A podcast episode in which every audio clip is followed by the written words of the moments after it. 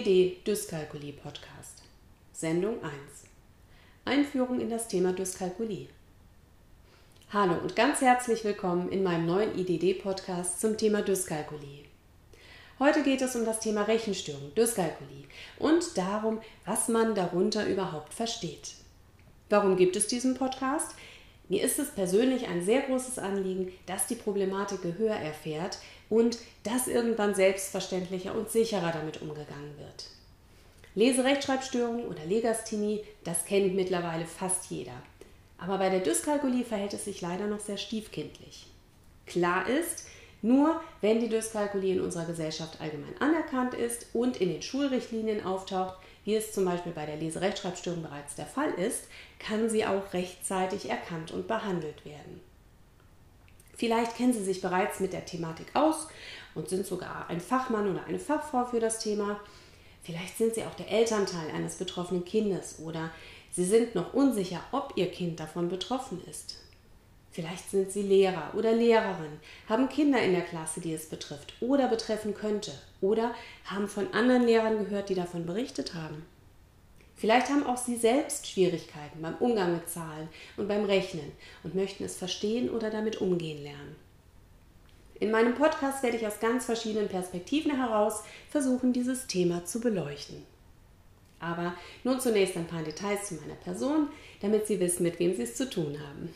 Mein Name ist Melanie Schuster. Ich bin Diplom-Sprachheilpädagogin und Gründerin des Instituts für Dyslexie und Dyskalkulie IDD, das Anfang 2021 an den Start geht.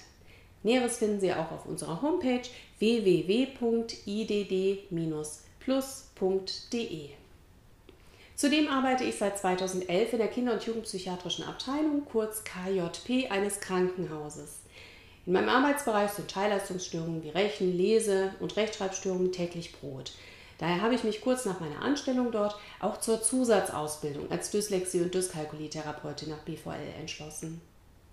BVL, das ist der Bundesverband für Legasthenie und Dyskalkulie und es ist bislang deutschlandweit eine der ganz wenigen Institutionen, die wissenschaftlich basierte Maßstäbe für die Aus- und Weiterbildung von Dyskalkulie- und Dys Dyslexie-Therapeuten setzen. Darüber hinaus setzt sich der BVL bundesweit für die Interessen und Rechte von Betroffenen ein. In einem weiteren Podcast werde ich auf diese im positiven Sinne überdimensionale Selbsthilfegruppe auch noch einmal eingehen. Kommen wir nun zur gesellschaftlichen Problematik der Dyskalkulie. Leider ist Dyskalkulie in der Öffentlichkeit, wie gesagt, noch kaum bekannt. Wie kann ich und wer kann jetzt überhaupt entscheiden, ob jemand einfach kein Händchen für das Fach Mathematik hat oder ob ein ernstzunehmendes Problem vorliegt. Das genau wird Thema im dritten Teil meines Podcasts sein. Dyskalkulie. Ist das wirklich nur ein Problem im Fach Mathematik? Natürlich nicht. Aber dort fällt es der Familie oder den Lehrern meistens als erstes auf. Daher im Folgenden mal ein paar Beispiele aus dem Alltag. Denken Sie beispielsweise bei Ihrem Freund, der überall zu spät ist, nie eine Uhr trägt und irgendwie kein gutes Zeitmanagement hat, an eine Störung der Zahlenverarbeitung? Denken Sie bei Ihrer Cousine, die ständig pleite ist und beim Einkaufen überhaupt nicht auf Preise achtet, an eine Dyskalkulie?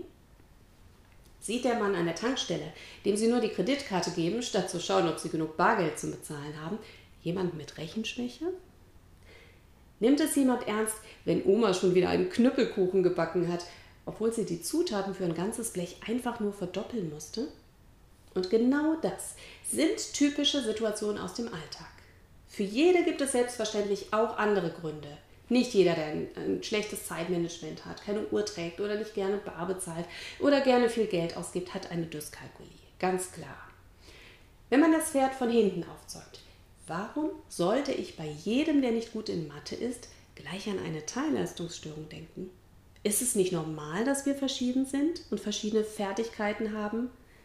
Ich kann doch als Lehrerin oder Lehrer nicht nur Einser und Zweier vergeben. Da würde das ganze Schulsystem zusammenbrechen.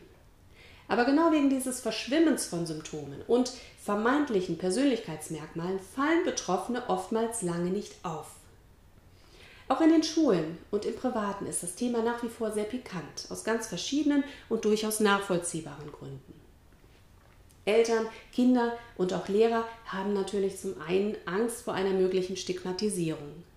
Zum anderen gibt es in unserem Schulsystem kein einheitliches Vorgehen im Umgang mit der Thematik.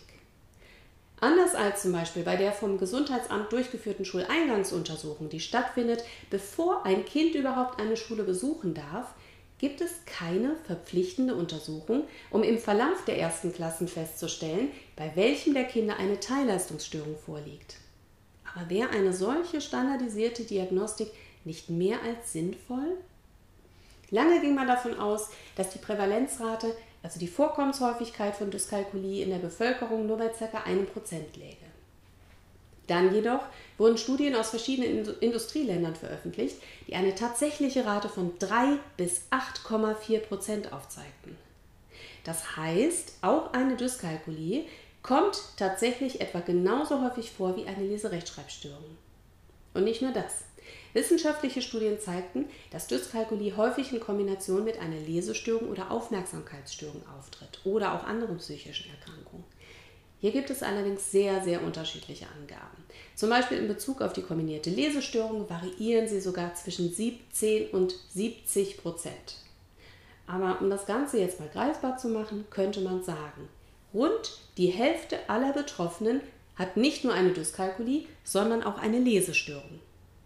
Dabei sind, ganz im Gegensatz zum Beispiel zu Sprachstörungen, Mädchen in etwa gleich oft von einer Dyskalkulie betroffen wie Jungen.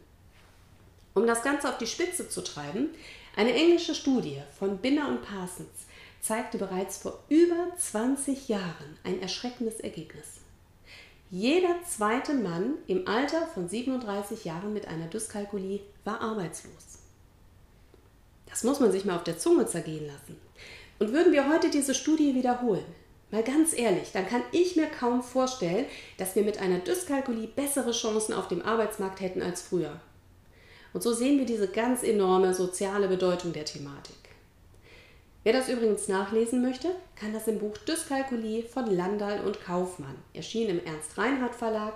Und das ist ein wirklich ganz tolles, detailliertes Grundlagenwerk, in das ich persönlich immer wieder gerne reinschaue. Ich werde demnächst immer wieder Literaturhinweise und Buchempfehlungen für verschiedene Interessensgruppen geben. Im nächsten Teil dieses Podcasts schauen wir uns an, wie sich mathematische Fähigkeiten entwickeln und ich würde mich sehr freuen, wenn Sie wieder dabei sind. Ihre Melanie Schuster.